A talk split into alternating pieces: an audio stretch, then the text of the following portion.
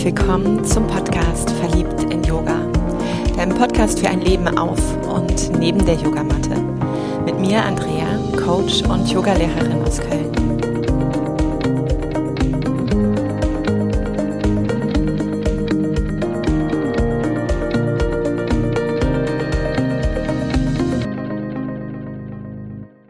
Ich freue mich heute, denn ich habe eine ganz besondere Frau an meiner Seite. Und ich bin über Peggy gestolpert bei Instagram, ab dem Moment, wo es mehr und mehr auch um das Thema Demenz ging, Demenz bei meiner Oma. Und Peggy hatte einfach ganz liebevoll da etwas kommentiert, so dass ich auf jeden Fall direkt auf ihr Profil gehen wollte und musste und gedacht habe, oh, wie wundervoll, ich fühle mich da gerade so zu Hause. Ich fühle mich auch gerade so verstanden.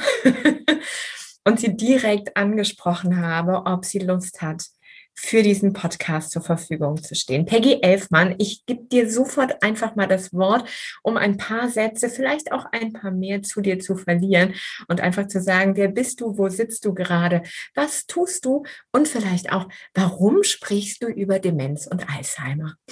Herzlich willkommen. Ja, vielen Dank für die nette Ankündigung. Ich freue mich äh, sehr, hier zu sein und natürlich auch über das nette Intro. ähm, genau, ich bin Peggy und ich schreibe ähm, über das Thema Alzheimer. Das hat ähm, ja einen persönlichen Hintergrund. Meine Mama hat vor jetzt uns bald zehn Jahren die Diagnose Alzheimer-Demenz bekommen und das war für uns damals ein äh, echter Schock, weil wir das nicht erwartet hatten. Sie war äh, sehr jung, damals mit 55 und natürlich ist uns irgendwie aufgefallen, irgendwas verändert sich, irgendwas hat sie, aber ähm, mit dieser Diagnose haben wir einfach nicht gerechnet. Und ich erinnere mich echt an diese Wochen danach. Das war so eine Angst und Panik und Sorge. Und ich hatte sofort dieses Bild Pflegeheim im Kopf mhm. und wie, wie sie einsam und verlassen irgendwo sitzt. Und ähm, ja, war einfach eine riesige Angst und Panik. Und dann ging es irgendwie erstmal eigentlich so weiter. Ganz gut. Äh, also der, der Alltag äh, war weiter da und ähm, meine Mama war einerseits auch eigentlich ein bisschen beruhigt, weil sie auf einmal wusste, woher diese Problemchen kamen, die sie da hatte. Also die, die, das Ding hatte auf einmal einen Namen mhm. und ähm, das hat sie dahingehend, glaube ich, beruhigt. Und so in den letzten Jahren sind dann einfach die Herausforderungen größer geworden. Und ich habe auch gemerkt, dass es nicht nur jetzt so die Krankheit meiner Mutter ist, sondern auch tatsächlich sehr viel mich beschäftigt. Ähm, ich habe das so lange von mir geschoben und habe gedacht, okay, ich, nee, ich muss ja weiter stark sein und kräftig und sie unterstützen. Und mm, ja, diese traurigen Momente und diese Abschiede, sind aber trotzdem immer da und sind auch immer stärker geworden, einfach in den letzten Jahren und hatte dieses Gefühl, okay, ich möchte mich da irgendwie austauschen, ich möchte meine Erfahrungen weitergeben, die ich gesammelt habe und ähm, ja, war auf der Suche nach so einer Community oder einfach nach Gleichgesinnten, weil ich es einfach so verrückt fand, man, dass man sich so alleine fühlt ähm, mit dieser Krankheit auch als Angehörige äh, obwohl es ja doch wahnsinnig viele Menschen trifft. Und ähm, so bin ich irgendwie, habe ich gedacht, okay, ich starte einen Blog und habe ähm, ein bisschen rumüberlegt und dann habe ich es einfach gemacht und äh, schreibe den seitdem. Und äh, es dreht sich viel eben um unsere Erfahrungen, auch um, darum, wie ich als Tochter damit umgehe und aber auch oft um ja, praktische Tipps oder Experteninterviews. Danke dir, danke auch fürs Mitnehmen in deine Geschichte. Ja. Ähm, und auch da werde ich wahrscheinlich später nochmal auf diesen Punkt kommen, was sind so Anzeichen? Mhm. Also, weil ich glaube, zehn Jahre ist ja auch schon eine lange Zeit, Zeitspanne. Ähm, was zeigt sich da alles? Und ab wann lässt man vielleicht auch da wirklich mal drauf schauen? Also hat man vielleicht auch so einen Verdacht, dass es nicht nur tüdelig sein mhm irgendwie ist. Ja, das ist ja oft auch sehr schwierig, einfach weil die Symptome so breit sind und so verschieden sein können. Also es gibt ja unterschiedliche Demenzformen, die eben auch wieder unterschiedliche Signale ähm, oder Anzeichen mit sich bringen. Das kann man als Laie ehrlich gesagt gar nicht unbedingt erkennen. Ja. Und ähm, natürlich ist es dann auch schwierig von dem ersten, okay, ich, äh, ich habe mal etwas vergessen oder da ist ein Problem, aber ist das jetzt gleich äh, eine Demenz, ist das jetzt gleich Alzheimer? Muss ich deswegen zum Arzt? Hm, das ist auch eine andere Entscheidung, glaube ich, als bei einer anderen Krankheit, weil es einfach keine Heilung gibt, Stand ja. heute. Es gibt natürlich begleitende Medikamente, aber es gibt keine Möglichkeit, diese Krankheit zu heilen. Und ähm, deswegen glaube ich, ist es davor schon ein Prozess, äh, sich damit auseinanderzusetzen, bevor man die Diagnose ähm, stellen lässt. Ja. Ich danke dir auf jeden Fall dafür, dass du das Thema aufgenommen hast, denn seitdem ich mich damit mehr und mehr befasse, ähm, merke ich, dass das ein immer noch spannendes Tabuthema ist. Also es wird immer noch nicht so besprochen mm, und trotzdem, wenn man drüber spricht, habe ich das Gefühl, ja klar, also hier Onkel Günther oder ne, Tante Hilde äh, oder Mama so und so. Also da, da trifft man so viel auf Demenz und Alzheimer. Und du hast die beiden Begriffe jetzt auch schon genutzt. Die Frage, die immer wieder mich auch erreicht hat, was macht Demenz aus? Was ist Alzheimer?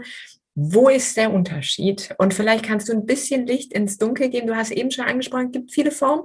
Wir brauchen nicht alle, aber so ein bisschen. Was ist das? Ja, also eigentlich ist es ganz einfach. Demenz ist der Oberbegriff ähm, für die verschiedenen Formen. Also es gibt unterschiedliche Demenzformen. Die häufigste ist die Alzheimer-Erkrankung. Ähm, etwa 60 Prozent der Demenzen sind eben Alzheimer-Erkrankungen. Dann gibt es noch andere, wie zum Beispiel ähm, vaskuläre Demenzen oder frontotemporale Demenzen. Es gibt auch ein kleiner Teil der Demenzen sind, ähm, haben einen anderen Ursprung als im Gehirn. Also sind zum Beispiel mit Hormonen verbunden oder nach einem, ähm, von einem Delir könnte man auch von sprechen. Ähm, das sind dann teilweise Erkrankungen, die äh, behandelbar sind und rückgängig ähm, zu machen. Mit bestimmten Mitteln, eben nicht alleine, aber ähm, genau. Das Klassische, was man so als äh, Demenz versteht, ist eben, der Ursprung ist im Gehirn. Da laufen verschiedene Prozesse ab, die eben dazu führen, dass Gehirnzellen abgebaut werden, beziehungsweise die Verbindungen nicht mehr funktionieren und dann auch einfach Folgen haben die jetzt über Erinnerungslücken oder Gedächtnisprobleme hinausgehen. Also, dass man tatsächlich alle ja, Fertigkeiten und Fähigkeiten, die man so hat, nach und nach verliert. Also motorische Fähigkeiten auch, ähm, auch das Sprechen, auch das Schlucken, das ähm, können die Menschen einfach alles nicht mehr. Und das war zum Beispiel was, das war mir anfangs nicht so bewusst. Ähm, weil ich finde, man setzt Demenz oder Alzheimer sehr oft mit ähm, ja, Erinnerungsproblemen oder mhm. Vergessen einher. Aber das ist ja tatsächlich ähm, den ganzen Körper und den ganzen Menschen so in seinem Sein ähm, ja, nachlässt. Also das war mir wirklich nicht klar.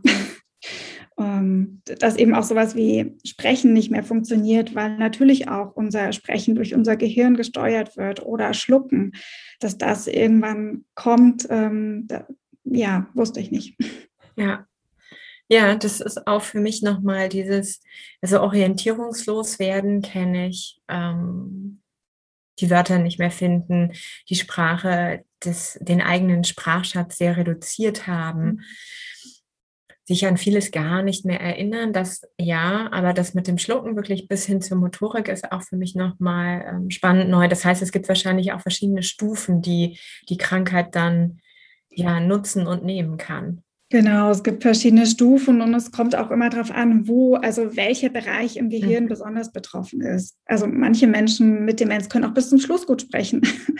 ähm, bei denen ist eben das Sprachzentrum nicht so betroffen wie bei anderen. Bei anderen, die haben eben früher Probleme mit Laufen, äh, mit dem Laufen, vor allem wenn dann auch zum Beispiel mit einem Parkinson die Demenz einhergeht.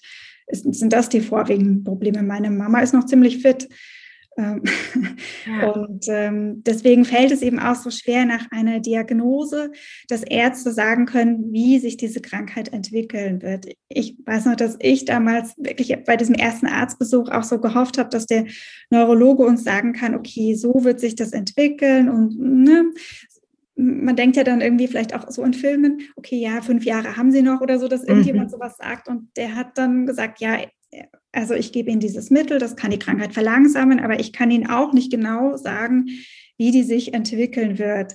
Ähm, ich kenne Menschen, die zwei Jahre gut damit leben. Ich kenne Menschen, die 20 Jahre gut damit mhm. leben. Und eine Demenz ist so individuell, so wie die Menschen auch sind.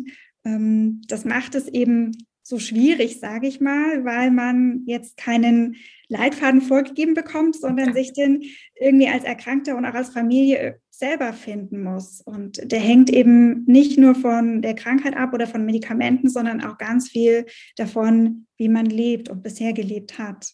Und ähm, ja, ist aber natürlich auch ein gutes Zeichen, weil das heißt, man kann auch irgendwie was, was verändern oder eben mitgestalten. Ja. Ja.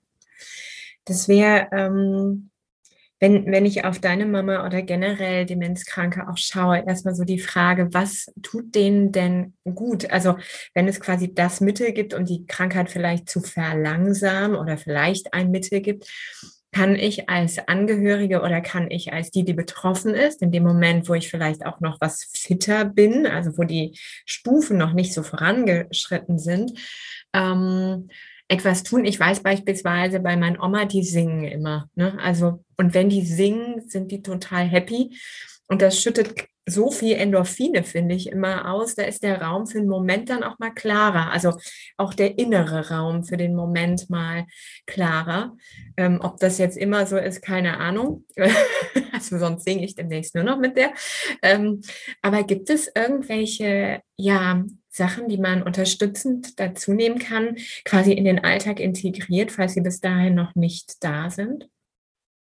Also es ist natürlich auch immer wieder dann so ein individueller ja. Weg, ne? also was der Mensch immer schon gern gemacht hat, ähm, dass man da eigentlich anknüpft. Also ja. es bringt jetzt wenig zu sagen, okay, jetzt müssen alle Menschen mit Demenz singen, weil es Spaß macht. Ja. Äh, natürlich macht das äh, vielen Spaß und es hat auch wirklich eine beruhigende Wirkung und aktivierende Wirkung. Singen, ähm, ja, ist da einfach ganz speziell, aber es würde jetzt keinen Sinn machen, das jedem zu sagen, okay, das Singen. Ähm, Schön wär's.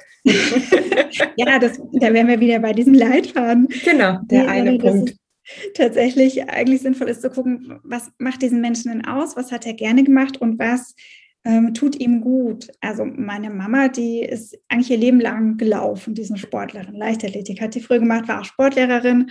Und der hat das in den ersten Jahren nach der Diagnose wahnsinnig gut getan, weiter Sport zu machen und aktiv zu sein und ähm, da eben ihre, ja, ihre eigenen Erfolgserlebnisse auch mhm. weiter zu haben, äh, für sich selber irgendwie in ihrem Körper weiter bestärkt zu fühlen.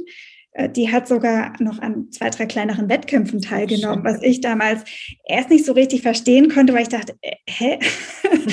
ähm, und dann so, aber im Nachhinein, eigentlich ist es toll, also ne, dass sie weiter das macht, was ihr immer wichtig war. Und als das dann schwieriger wurde, haben meine Eltern trotzdem ganz viele lange intensive Spaziergänge gemacht. Ähm, und Bewegung ist auch so eine Sache, von der man sagt, dass sie einfach gut ist, weil sie natürlich auch viele Fähigkeiten, äh, motorische Fähigkeiten vor allem eben noch hält und man auch fit bleibt. Ja. Und, ähm, ja, und ansonsten, also ich meine, es gibt ganz viele Aktivierungsangebote und so. Aber was auch immer sinnvoll ist oder wo ich denke, wo ich gemerkt habe, dass das für sie wichtig ist, wenn man, wenn sie weiter im Alltag einfach dabei sein darf und man die Menschen so nach ihren Fähigkeiten auch einbezieht. Mhm. Also ähm, in der Küche vielleicht, bei, bei Hausarbeiten, meine Mama hat immer sehr viel gebacken und auch natürlich irgendwie gerne und gut gekocht, dass man da guckt, okay, was geht noch? Wie, ja. kann ich sie mitmachen lassen? Ähm, beim, wenn wir draußen Ball gespielt haben, dass wir sie da auch integriert haben, also mit den Kindern, dass sie da halt dabei war, sondern eben einfach dieses, ja, so ein bisschen Alltag als Therapie, ist jetzt vielleicht so hochgegriffen, aber mh, mm, ja, einfach diesen Alltag weiterlebt und inkludiert und dann eben natürlich muss man schauen, was möglich ist mhm. und ähm, was man da machen kann, dass sich eben auch keiner verletzt oder gefährdet oder so. Ja. Küche. Ja.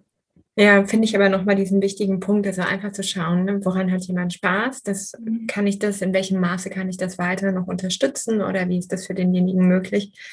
Und dann eben auch, wo wird sie gebraucht? Was, was geht davon noch? Wo bekommt sie vielleicht auch diese Bekräftigung, Bestärkung und auch dieses eigene Gefühl von Wertigkeit, finde ich, was da ja, auch drin steckt. Ne? Also so, dass ich da noch etwas tue und gebraucht werde und dass das gut und wichtig ist. Ja. Genau, und es vermittelt ja auch diesen Aspekt von Normalität. Also ja.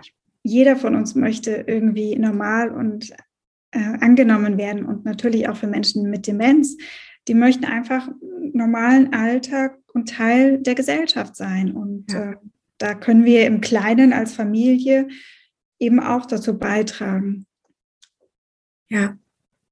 Was ich auf der Reise sehr spannend finde, am Anfang fand ich es ganz süß irgendwie zu sehen, dass die Radieschen als rote Bällchen galten und danach nur noch mal auf das, was rot ist und rund.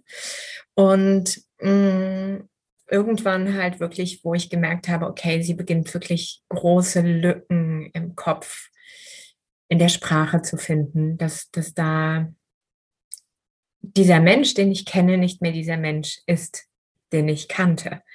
Und ich finde es ganz beeindruckend, einfach auch, vielleicht nimmst du uns so ein bisschen mit, wie, wie seid ihr gerade auch du oder als Familie, wie geht ihr auch mit dem, mit dem Fortschritt der Krankheit um? Wie begleitet ihr da und wie sorgst du eben auch für dich, dass ähm, diese kleinen Abschiede, von denen du eben auch schon eben gesprochen hast, immer wieder gut verdaut werden und eine Akzeptanz, eine Neugierde, vielleicht eine Offenheit, eine Freude auch da ist, auf die Mama zuzugehen.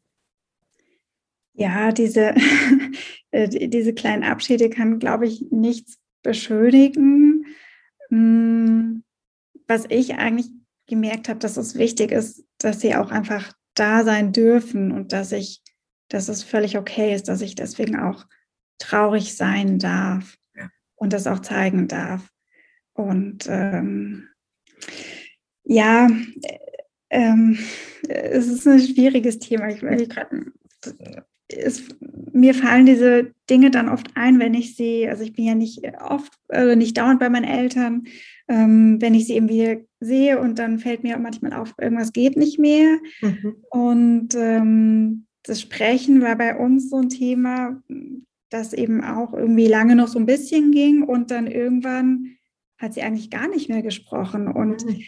ähm, das ist jetzt was, wenn ich denke, wir sitzen dann manchmal so nebeneinander auf der Couch und das ist sehr schön, weil einerseits vertraut und nah, aber andererseits auch eher fern, mhm. ähm, weil sie natürlich irgendwie dann so in, in ihrer eigenen Welt ist. Und ich was erzählen kann, aber keine Rückmeldung bekomme. Mhm. Und das sind dann schon manchmal so Momente, wo ich schlucken muss und denke so, hm, das ist irgendwie, ich hätte doch gern noch mich mit dir ausgetauscht. Ja. Ich würde gern mit dir erzählen. Und ähm, ja, das geht einfach nicht mehr. Ich glaube, da kann man jetzt auch nicht dann viel beschönigen. Es, mhm.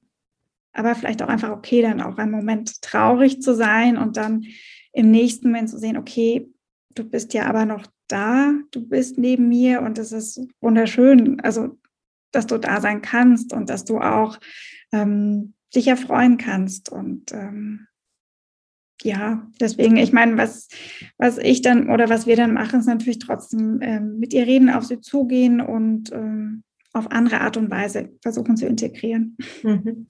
Ja. Ja, mir fällt es selber auch so auf, diese Zeit zu nehmen, dass ich trauern darf. Das mhm. ist für mich ganz wichtig, auch ähm, weil sie einfach, bei uns ist es so, mh, mm, sie erinnert wirklich vieles nicht mehr.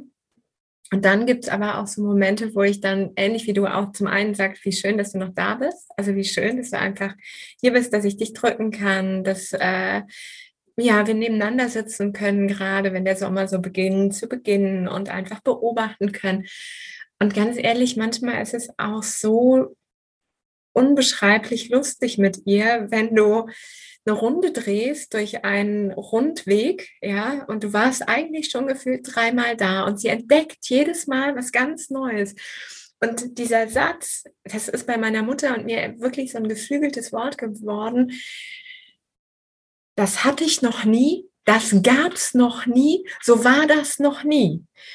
Also sowohl, das Problem ist sowohl beim Schmerzempfinden, ne, so einen Schmerz habe ich noch nie empfunden, ja, erinnere ich mich nicht.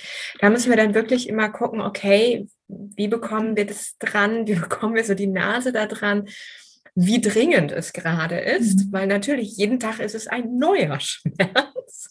Ähm, und den hatte sie noch nie, definitiv. Also den erinnert sie einfach nicht.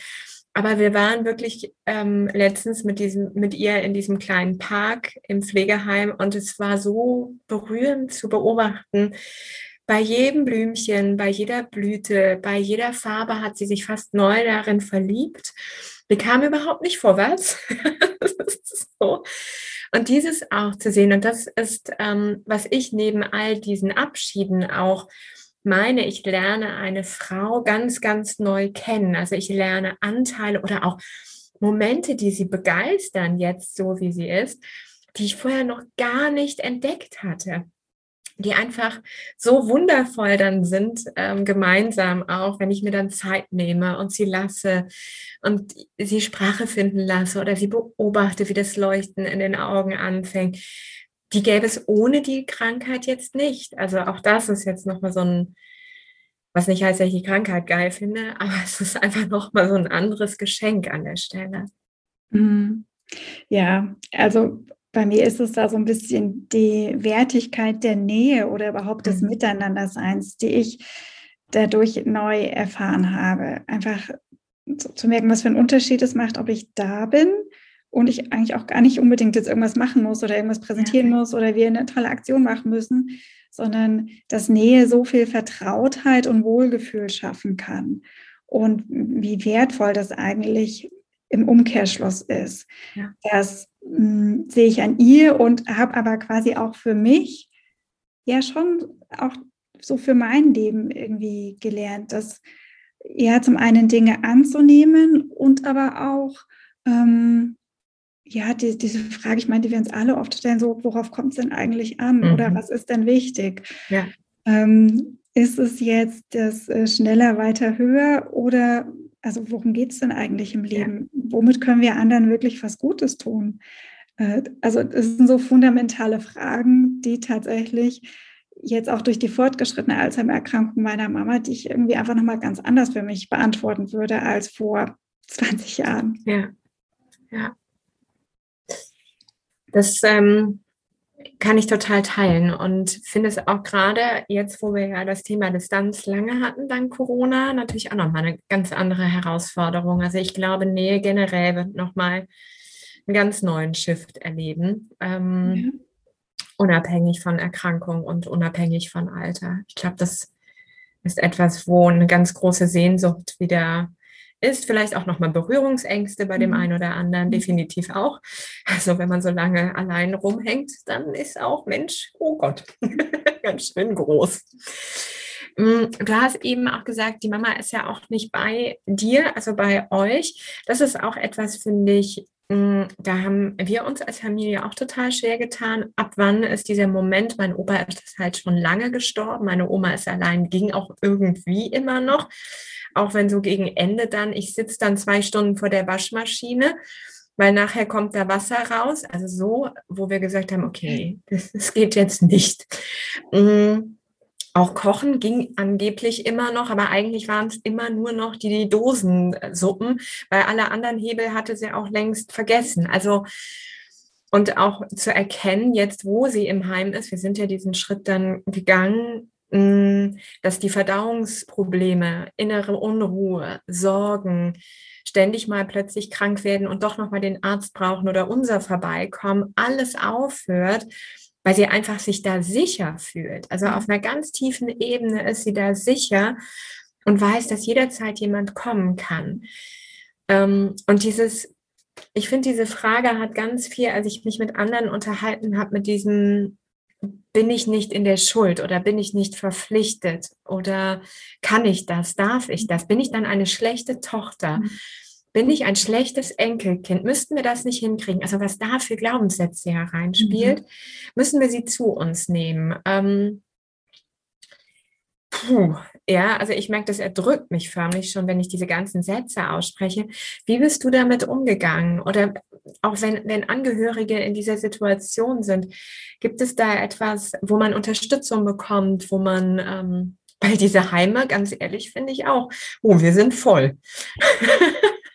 ja. ähm, das, also ich würde sagen, ich bin ja irgendwie noch so im Prozess, auch in dieser Frage. Aktuell ist es eben so, meine Mama lebt zu Hause und mein Papa ähm, ist, ist da, er kümmert sich, er pflegt sie und sie geht dreimal die Woche in die Tagespflege, mhm. damit er zum einen ähm, Entlastung hat und ja. sie aber auch einfach noch ein aktivierendes Umfeld findet. Mm, und diese Frage, wie lange können, kann sie oder wie lange können die beiden da zusammen wohnen, das ist ein Thema, das mich und mein Bruder seit Monaten äh, mhm. extrem umtreibt und wir jetzt im Haus sehr viel haben umbauen lassen, damit es einfach noch funktioniert, eben weil Treppensteigen nicht mehr geht bei ihr und das ein echtes Problem geworden mhm. ist. Und ähm, ja, wir uns auch diese Frage gestellt haben, ist vielleicht ein Heim die bessere Lösung? Ähm, was für Optionen gibt es noch? Äh, was ist mit betreuten Wohnen? Da war aber dann sehr schnell klar, Pflegegrad 4. Ähm, mm, dann wohnen sie in einer kleinen Wohnung, ist eigentlich überhaupt keine Option, weil sie Unterstützung bräuchten oder dann irgendwann nochmal umziehen müssen. Und so ein Umzug äh, ist schon eine große Sache. Äh, also ist ja sowieso immer eine große Sache. Ähm, aber wenn man sich dann aus seinem vertrauten Haus, Wohnung ähm, rausziehen muss und ein paar Dinge vielleicht nur mitnehmen kann in einem Pflegeheim, das ähm, ja ist schon einfach eine tiefgreifende Veränderung. Die wir noch gescheut haben. Mhm, ja. Und äh, mein Papa wollte es auch auf keinen Fall oder möchte es auf keinen Fall. Und deswegen sind wir jetzt diesen Weg gegangen, okay, wir versuchen so gut wie möglich zu unterstützen. Und äh, fragen uns aber natürlich auch ganz intensiv, wie können wir unterstützen, was können wir ja. tun? Haben wir die Verpflichtung als Kinder, ähm, dass wir euch pflegen? Und ähm, da bin ich sehr froh, dass wir über diesen Punkt auch offen sprechen können und dass mein Papa uns dahingehend auch entlastet und sagt, ähm, ich erwarte das überhaupt nicht von euch. Ich möchte euch nicht belasten. Ähm, ihr sollt trotzdem euer Leben leben. Und ähm, gut, nichtsdestotrotz frage ich mich, ne, ich bin die Tochter, ich möchte ja auch für euch da sein. Es ist jetzt nicht nur, dass es irgendwie so ein Glaubenssatz ist, sondern ich möchte mich auch gerne um euch kümmern und möchte wissen, dass es euch gut geht. Und ähm, ja, wir dann einfach so Optionen auch überlegen, wie, was, was gibt es denn überhaupt in der Nähe? Wo, wo könnte dieses Heim sein? Was wäre euch wichtig? Und ähm, worauf kommt es euch an? Also wir sind da im Gespräch und ich weiß auch nicht, ob man jetzt so den einen Rat geben kann. Ich glaube, es ist eine Entscheidung, die jede Familie für sich fällen muss, die man aber nicht jetzt fällen sollte, weil man diese Verpflichtung spürt oder die, die Pflicht vielleicht von jemand anders auch noch aufgedrückt bekommt. Ähm, und andererseits kann es auch tatsächlich Menschen im Heim sehr gut gehen, weil sie da soziale Kontakte haben, weil sie, weil es eine medizinische Versorgung gibt, weil sie vielleicht einfach so sein dürfen, wie sie sind. Viel mehr als jetzt, wenn ich versuchen würde, meine Mutter in meinen Alltag zu integrieren mit den Kindern und allen Aufgaben. Wie sollte ich das irgendwie, also jedem mhm. gerecht werden oder ihr gerecht werden und den Kindern gerecht werden? Und ähm, es sind einfach ja, je, je nachdem, welche Akteure oder wer da so in der Familie dabei ist, muss man, glaube ich, schauen und dementsprechend dann auch entscheiden. Ja. Und man darf sich da auch Zeit lassen. Und ich glaube, was natürlich irgendwie immer hilft, ist, sich zu informieren, mit anderen zu sprechen, ähm, die diese Erfahrung schon gemacht haben, die den Weg gegangen sind, sich auch Heime anzugucken, auch gerne Pflegeberatungen zu nutzen und ähm, ja, einfach so sich zu informieren, um für sich selber so ein Gespür zu finden, welchen Weg wollen wir denn gehen ja. oder womit können wir am ehesten gehen. Ähm, das wäre, glaube ich, mein, mein Rat oder auch der Weg, den, den wir da ja. so wollen. Ja, den teile ich sehr. Also zum einen dieses auch in der Familie darüber in den Austausch zu gehen. Bei meiner Oma, wir hatten es recht lange schon vorher angesprochen, so einfach wie willst du, wenn die Krankheit weiter voranschreitet? Das hat dann auch noch mal ein paar Mal gewechselt. Ähm, sie ich kannte nicht, aber, dass es einfach ist, in der Familie darüber zu sprechen. Nein. Also das sind natürlich viele verschiedene Ängste und ja. Sorgen.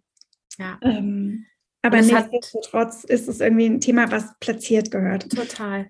Und für, für mich war es damals echt wichtig, so vor ein paar Jahren, also ich glaube drei oder vier Jahren haben wir das Thema angefangen, einfach zu wissen, wie ist ihre Haltung damals, als sie noch wirklich sehr klar war. Und wir haben ein ähm, Heim, was sie wohnt auf der einen Seite der Kirche, was auf der anderen Seite der Kirche seinen Platz hat, wo sie mit 96 ganz viele Frauen und Männer schon begleitet hat, ihre eigene Schwester auch. Also da ist so ein Bezug da gewesen.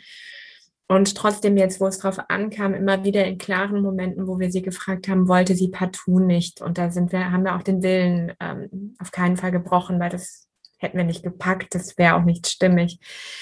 Und trotzdem auch zu merken, ähm, wie viel Zeit investieren wir auch in diese Krankheit? Wie, wie schaffen wir unseren Alltag immer auch da in diesem Austausch zu sein? Was ist möglich, was nicht? Und wie du auch sagst, sich einfach vieles anzugucken, anzuhören. Was gibt es? Was gibt es alles? Wo gibt es Unterstützung? Welche Pflegegrade? Wie wird das angerechnet? Weil einfach auch das, das ist ein riesen finanzieller Batzen. Also als uns das erste Mal die Zahl entgegenkam für die monatliche Miete von irgendwie viereinhalbtausend Euro und wir dann so, äh, ich wohne zwar in der Kölner Innenstadt, aber dafür bekämpfst du was. Ne? Gut, Vollverpflegung. also, ähm, und auch jetzt, die ersten Wochen, es war so immer noch dieses Hadern für uns, haben wir das Richtige getan. Ähm, und jetzt heute, ganz, ganz ehrlich, wo ich auch genau sage, jeder muss seins finden, seinen Weg, seine Entscheidung dahin in der Familie. Und heute ist es für uns so, sie schaut auf das Grab von meinem Opa, sie geht jeden Morgen dorthin an das Fenster und sie sagt ihm, Heinz, ich freue mich, wenn du mich holst. Er will aber noch nicht.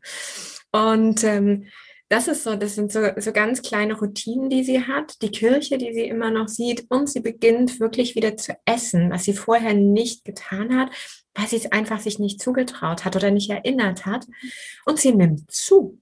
Ja, also dass sie hat eine kleine Murmel gekriegt so am Bauch und das sind einfach so Momente, wo wir denken, wow, ähm, auch wenn einiges noch nicht so ganz rund läuft, ja, da gucken wir noch ein bisschen. da bleiben wir dran. Das hat auch nicht immer alles mit ihr zu tun. Aber es gibt so Momente, wo man einfach erkennen kann, das tut ihr gut. Und da merke ich auch erstmal, was das für eine Last war. Auch diese Entscheidung, wovon du gerade sprichst, du bist mit deinem Bruder im Austausch, ne, bis so eine Entscheidung, finde ich, getroffen ist. Puh, ja. ja. Das, ähm, wow, braucht echt Zeit. Ähm, Du hattest es eben auch ganz zu Beginn angesprochen und ich finde, es trifft sich immer mal wieder hier diese Frage, wo bekommen Angehörige Unterstützung? Ähm, ja, ganz vielfältig kann es sein und manchmal vielleicht so vielfältig, dass man es gar nicht so richtig weiß. Mhm. Also natürlich irgendwie so die Krankheit begleitet dann oft irgendwie der Arzt. Aber andere Unterstützung habe ich wahnsinnig gute Erfahrungen gemacht mit den Alzheimer-Gesellschaften. Mhm die es in zumindest vielen größeren Städten und Regionen gibt, in kleinen Städten nicht unbedingt. Aber ähm, es gibt die auch online, es gibt das Telefon, dass man von überall aus hier anrufen kann und die sich auch Zeit für Beratung nehmen. Dann gibt es Pflegestützpunkte, die eben auch zu viel so praktischen Sachen beraten können. Ähm, Pflegegradbeantragung, Hilfsmittel, ähm, äh, diese ganzen Unterstützungsleistungen, mhm. die es gibt, hast du vorhin schon gesagt. Es gibt irgendwie Verhinderungspflege, es gibt Kurzzeitpflege, äh, Pflegesachleistungen und äh, da durchzusteigen und auch zu wissen, wie muss ich was überhaupt beantragen und was ja. braucht es, ist unheimlich kompliziert. Also das äh, finde ich schon als ähm, ja, Studierte schwierig und ich weiß auch, dass es mein Papa regelmäßig vor eine Herausforderung stellt, äh, diese Formulare auszufüllen oder das Gefühl zu haben, nicht richtig auszufüllen. Ähm, da kann man auf jeden Fall Ansprechpartner finden, auch in der natürlich irgendwie Krankenversicherung, Pflegeversicherung. Ähm, die Ansprechpartner helfen da eigentlich auch sehr mhm. gut. Und ähm, ja. Ja. Ich hätte noch die Frage als direkter Angehöriger und Pflegender, wie sorgt dein Papa für sich? Also außer den drei Tagen, wo die Mama dann mal ähm, auch woanders hinkommt? Wie, was, was macht der? Macht er was Schönes für sich? Ja, der macht immer, der, der, der, der sein erster Blick gilt meiner Mama. Mhm, und das ja. ist für ihn das Wichtigste. Und es ist für ihn auch extrem wichtig, dass es ihr gut geht. Und ähm, ja, da diskutieren wir manchmal, weil ich auch denke, ihr macht doch mehr Schönes. Mm. Und eine gewisse Vorstellung davon habe, was er tun sollte, aber das für ihn gar nicht unbedingt das, das ist, wie er abschaltet. Also ich habe ihn dann neulich mal gefragt, gesagt, was machst denn du eigentlich für dich? Du musst mehr machen. Er so gemeint hat, ja, es reicht mir schon, wenn ich mal irgendwie zehn Minuten Fußball gucke oder Sportfernsehen. ähm, ja, und er ist ein sehr sportinteressierter Mensch gewesen, der Sportlehrer und so weiter. Also das ist tatsächlich was, was ihm auch gut tut. Und ähm, sonst, ja, die, diese kleinen Auszeiten ähm, und für ihn ist es aber auch extrem wichtig, mit meiner Mama zu sein. Also jetzt zu sagen, okay, das ist doch so anstrengend für dich, ist ein Heim nicht die bessere Lösung. Da würde es ihm jetzt nicht besser gehen, ja. glaube ich. Also zum jetzigen Zeitpunkt sicher nicht. Ja, ja danke fürs Teilen. Ja. Ich finde gerade diese pflegenden Angehörigen, ähm, da ziehe ich wirklich meinen Hut. Also was da ja. auch geleistet wird, wie viel da auch geleistet wird, zurückgestellt wird. Ähm, ja. Das, und das ist so ein Großteil, finde ich. Also, ja, das ist, ist so. Ähm, also wir versuchen so als Kinder Dinge abzunehmen, aber natürlich kann man aus der Ferne nicht die, die alltägliche ähm, Begleitung abnehmen. Nicht ja. das Wecken, Anziehen, Waschen, ähm, Essen zubereiten, beim Essen helfen. Das lastet natürlich auf ihm. Und ähm, ja, das ist eine Anstrengung. Also es, es, gibt schöne Momente und es ist gut, aber es ist auch ähm, natürlich eine Last. Ja. Ja, also meinen hohen Respekt, wirklich. Mhm. Ähm, wir hatten im Vorgespräch, und ich mag es nochmal anbringen, weil auch das immer mal wieder kam. Es gibt so ein paar Sachen wie bei meiner Oma ist es das Geld. ähm, ich höre immer mal wieder aber auch andere Sachen. Ne? Wir hatten eben bei, bei deiner Mama auch schon das Thema Uhr im Vorgespräch. Also es gibt so ganz oft so einen Fokus, worum sich dann alles dreht. Und ganz oft höre ich eben auch, ich muss auf mein Geld achten, die Nachbarin nachher klaut die.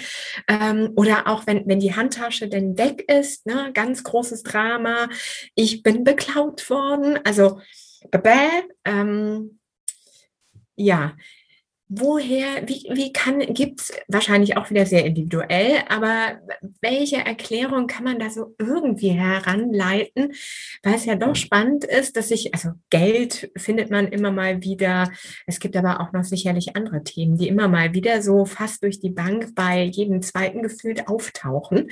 Hm, woher kommt sowas? Weil das wird erinnert.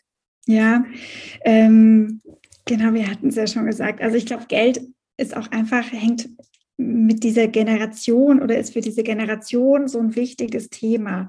Also wir denken, die, die jetzt im hochbetagten Alter sind, die haben alle Kriegserfahrungen gemacht. Die waren Kinder, Jugendliche zu Kriegszeiten.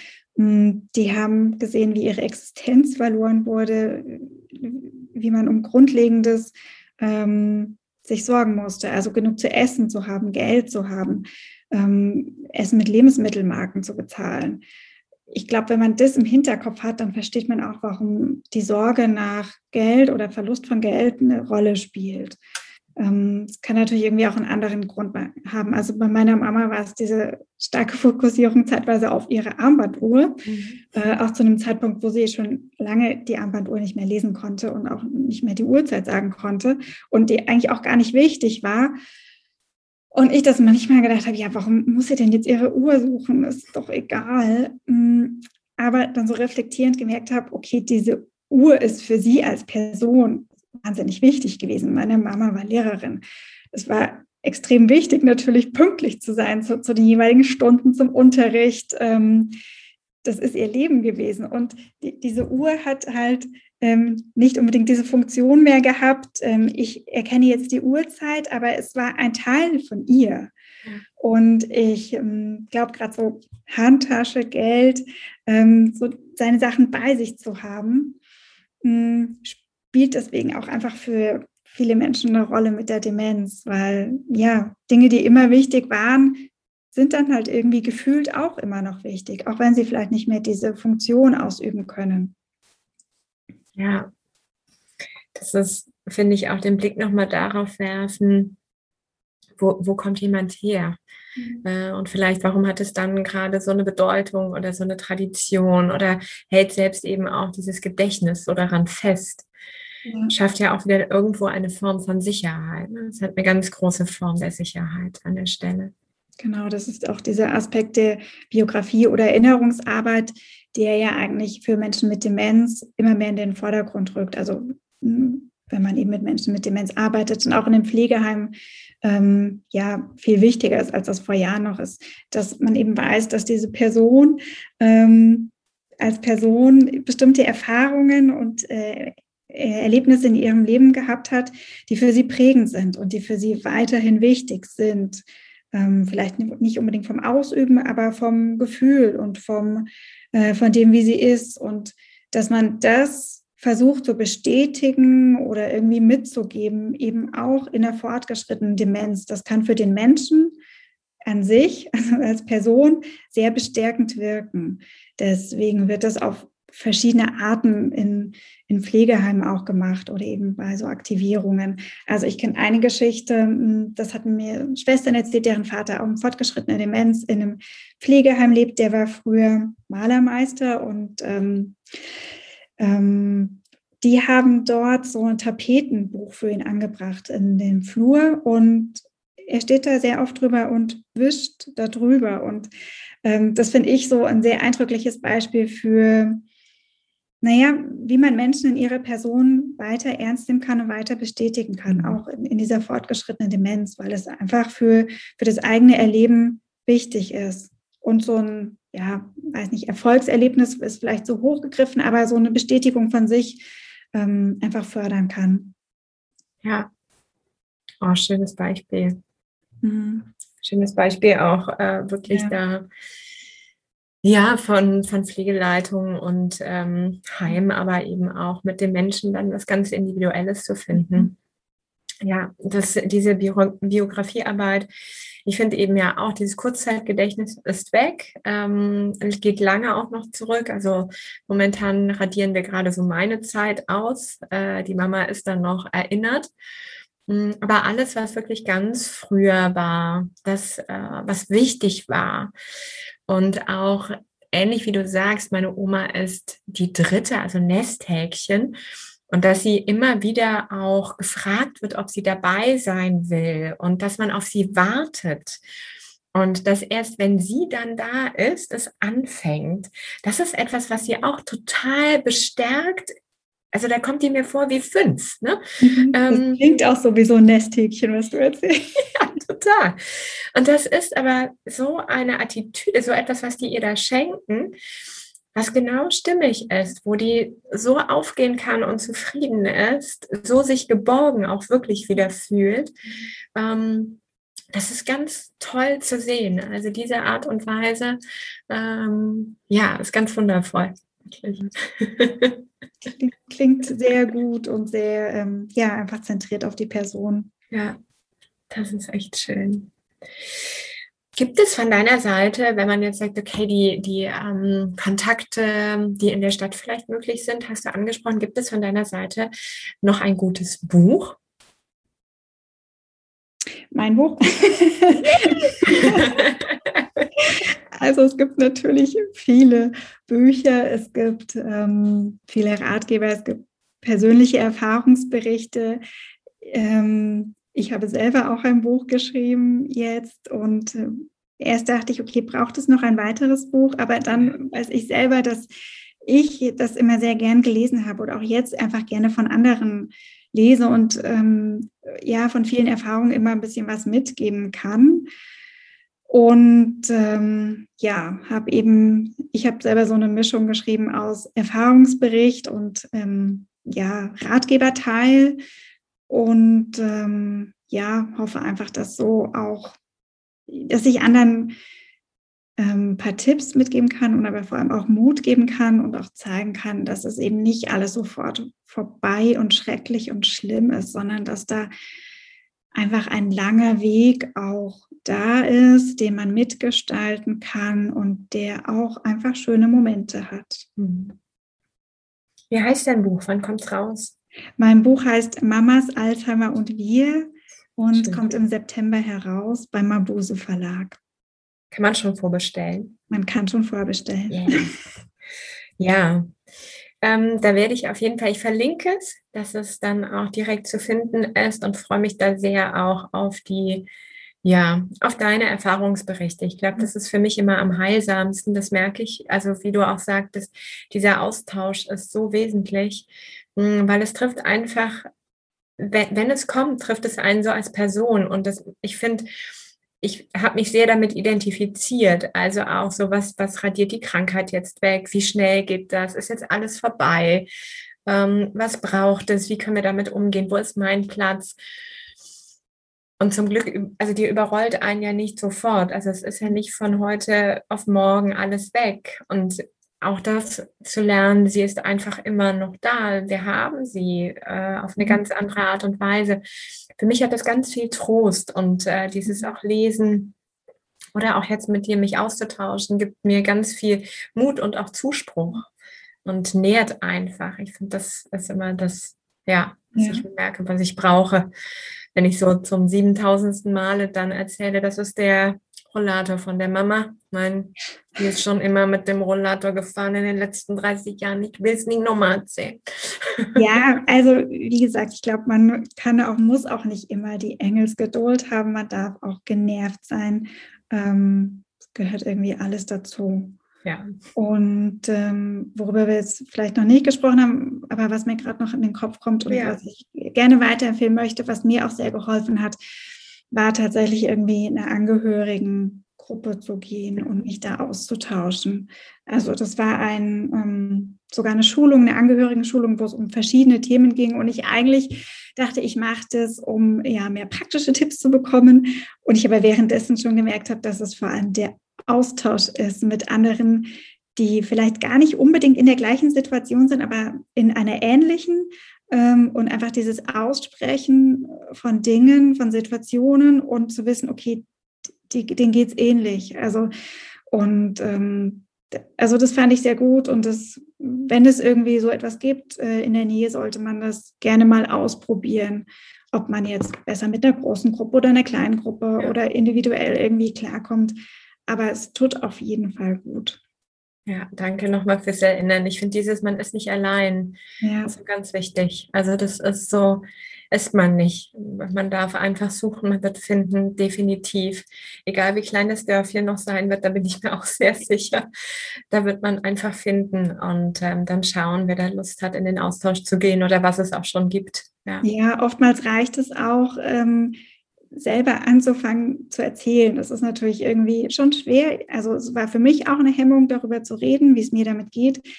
Aber dann ja, entwickelt sich sowas, dass andere sagen, ah ja, nee, bei mir auch oder ich kenne da jemanden und wir vernetzen uns und ähm, dass dann da informell so ein Austausch entsteht. Ja. Also das ist ja auch alles möglich und ähm, deswegen, es sind viele Menschen, die davon betroffen sind. Man fühlt sich oft alleine, aber die Erfahrung zeigt, wenn man mal angefangen hat, darüber zu reden und ähm, auch Austausch findet, dass es einfach hilft und man nicht mehr so alleine ist. Ja, und dass da, finde ich, auch so ein richtig schönes Netzwerk entsteht, auch wenn der Krankheitsverlauf sich immer weiter verändert. Also das finde ich ist auch ganz, ganz hilfreich. Dass ja. da nochmal, ähnlich wie du auch schon sagst, vielleicht Tipps dann nochmal kommen, weil jeder in einer anderen Teilstrecke unterwegs ist. Ja. Ja. Gibt es sonst noch was, wo du sagst, da mag ich noch mal eine Tür öffnen, da hat mir noch was gefehlt, da braucht es noch was?